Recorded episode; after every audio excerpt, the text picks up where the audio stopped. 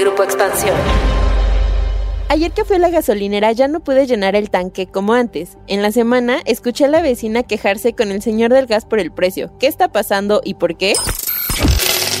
Cuéntame de economía. La actualidad de la vida económica de México y el mundo sin tanto rollo. Cuéntame de economía.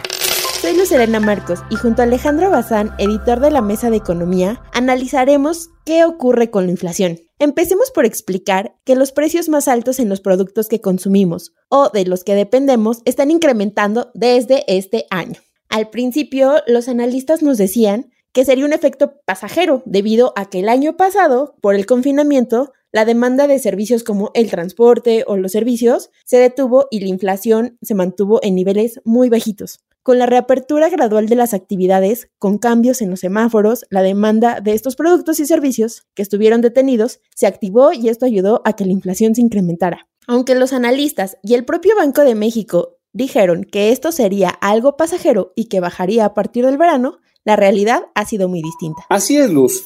Partamos de que en la primera quincena de julio la inflación a tasa anual fue de 5.75%. Esto significa que es el nivel más alto para un mes por lo menos del de 2012 en este indicador. Los productos que más subieron, de acuerdo al INEGI, está el gas doméstico, la tortilla de maíz, la carne de res y la cebolla. Así que no se sorprendan cuando su taquero de confianza les diga que esos tacos ahora son más caros. Además, algunas empresas como Starbucks han dicho que incrementarán el precio, lo mismo que compañías dedicadas a la producción de papel higiénico y de alimentos. Ahora, este aumento de precios no solo es un tema que abarque a México. A nivel mundial hay presiones inflacionarias y en nuestro país podemos también recibir estas presiones ya que hay productos que nosotros importamos, como insumos, productos terminados o combustibles que son más caros en el extranjero. La inflación en Estados Unidos, que es nuestro principal socio comercial, está en su nivel más alto en los últimos 13 años. Y si se mantiene así, existe el riesgo de que México importe inflación porque están saliendo más caro comprar esos productos. En los siguientes meses se espera que la inflación siga en niveles elevados, es decir, fuera del rango de Banco de México, que es del 3% más uno o menos un punto porcentual, debido a esta reactivación de la economía, algunos problemas en centros de logística que retrasa la llegada de productos, el aumento de precios en el transporte marítimo y el incremento de precios en commodities o materias primas. Además, no olvidemos que está latente el riesgo de lo que se llama una tercera ola de contagios por COVID-19 y aunque las autoridades han descartado el cierre de las actividades, sabemos que nada está dicho con esta pandemia. ¿Pero qué significa que haya una elevada inflación? Bueno, más allá de que no nos alcance el dinero, eh, indicadores como este ayudan a atraer a inversionistas extranjeros, pues es necesario contar con una buena estabilidad macroeconómica y esta estabilidad incluye la estabilidad de los precios, obviamente. Obviamente, una elevada inflación obliga a los bancos centrales de México y del mundo a tomar medidas para tratar de controlarla. Y aquí hay un ejemplo. En junio pasado, la Junta de Gobierno del Banco de México aumentó la tasa en 25 puntos base para ubicarla en 4.25%. Este fue el primer aumento que se hizo en la tasa de interés desde 2018 y la decisión dividió las opiniones de los integrantes del propio Banco Central. Por un lado, el subgobernador Jonathan Heath dijo que de mantenerse la inflación en niveles del 5%, obligará al banco a tomar medidas al respecto. Y comentó que la inflación podría estar atravesando por un problema estructural. Del otro lado, el subgobernador Gerardo Esquivel calificó de precipitada la decisión del Banco de México y advirtió que esta decisión podría tener efectos contraproducentes. Pero mientras, los analistas privados ya están contemplando que la tasa de interés va a tener por lo menos cinco aumentos consecutivos en los siguientes meses. Es decir, que la tasa de interés del Banco Central estaría en niveles del 5.25% a finales de este año. En las minutas de esa decisión de política monetaria, eh, se dio a conocer justo que Galia Borja y Gerardo Esquivel fueron quienes votaron por mantener la tasa de interés en 4%. Oigan, ¿y qué les parece si antes de decirles cómo blindarse de la inflación, hacemos un paréntesis?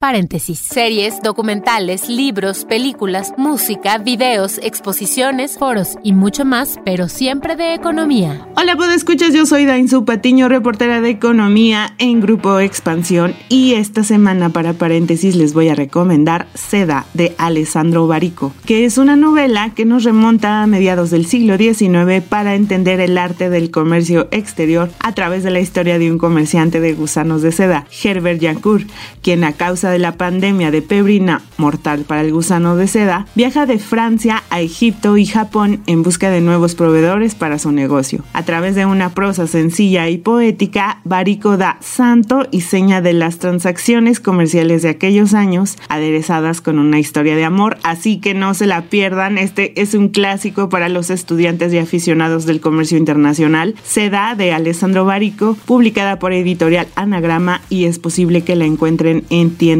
y librerías en línea.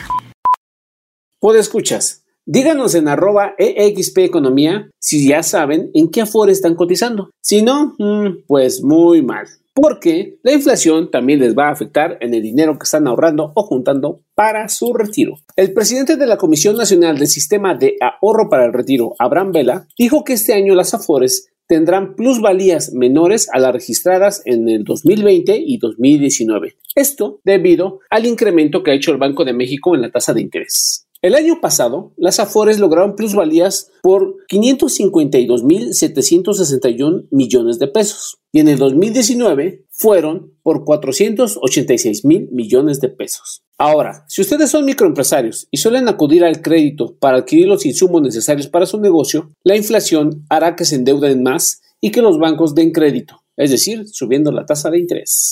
Oigan, ¿ustedes percibieron o van a pedir un aumento de sueldo? Ramsey Gutiérrez, quien es analista de Franklin Templeton, recomendó que al momento de pedir este incremento de sueldo, tomemos en cuenta que debe ser un porcentaje por encima de la inflación, para que así este incremento de precios pues no se coma nuestro aumento. Y si ustedes ya tienen resuelta esta parte, pero quieren hacer más o están pensando en cómo invertir su dinero en tiempos de inflación, ¿sabían que las UDIs dan más rendimientos en el largo plazo que los dólares?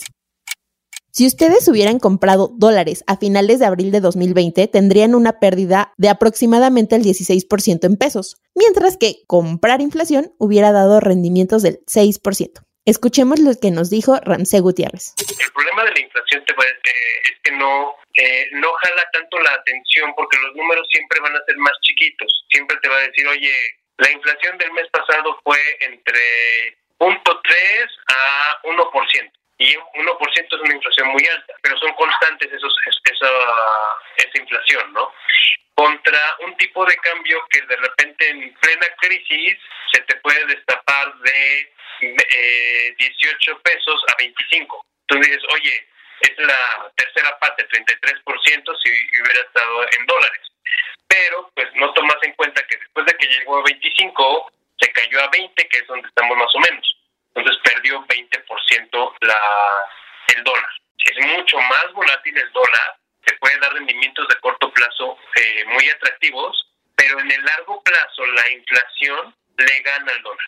En un comparativo de UDIs y dólares en el corto plazo, es decir, de 1 a 5 años, ¿qué creen? Las UDIs siempre tienen rendimientos superiores. Ahora, si este plazo lo llevamos a 10 años, los dólares sí son una mejor opción que las UDIs, pero en plazos de 15 y 20 años. Las inversiones en UDIs suelen ser mejor que en dólares, así que considérenlo. Si quieren ver el comparativo, pueden escribirnos en nuestra cuenta de Twitter, arroba EXP Economía, donde Luz, Pepe, Jiménez o yo les estaremos enviando la gráfica para que la analicen. Ahora, que si tienen dudas, pueden escribirnos en la misma cuenta, pero con el hashtag Cuéntame tus dudas y nos pondremos a trabajar para que todo quede clarito y entendido. Y ya que estás hablando de Cuéntame tus dudas, escuchemos la duda de esta semana. Cuéntame tus dudas. Tú preguntas, nosotros te contestamos. Esta semana, Jazmín Oliveros nos pregunta, ¿cómo ha afectado la pandemia el ingreso de los hogares mexicanos? Justo la semana pasada, el INEGI dio a conocer los resultados de la Encuesta Nacional de Ingresos y Gastos de los Hogares 2020, la cual dio a conocer afectaciones en los gastos de los hogares mexicanos. En promedio, los ingresos corrientes de los hogares, es decir, sin considerar préstamos, pasó de 17.806 pesos al mes en 2018 a 16.700 269 en 2020. Esto significó una diferencia estadísticamente significativa de menos 5.8%. Esta encuesta detalló que todos los sectores socioeconómicos se vieron afectados, es decir, más del 90% de la población mexicana, excepto el de los ingresos más bajos que creció, pero poquito, apenas un 1.3%. Los hogares de los sectores con ingresos más altos fueron mayormente afectados con una caída de sus ingresos en promedio de 9.2% y aún con que se vieron reducciones entre las diferencias entre los ingresos de las familias de los niveles más altos y bajos, aún la brecha socioeconómica en México es muy grande, pues en promedio una persona del nivel o decil 1 percibe en promedio 49 pesos diarios, mientras una persona del nivel más alto, es decir, el decil 10, percibe 808 pesos diarios. Pues así es, estimados escuchas, hemos llegado al final de este episodio. Los invito, les recuerdo que este podcast también está disponible en YouTube, en el canal de Expansión MX. Así que ahí también pueden disfrutar de Cuéntame de Economía. Cuídense mucho, hasta pronto, bye bye. Cuéntame de Economía, un podcast de Grupo Expansión.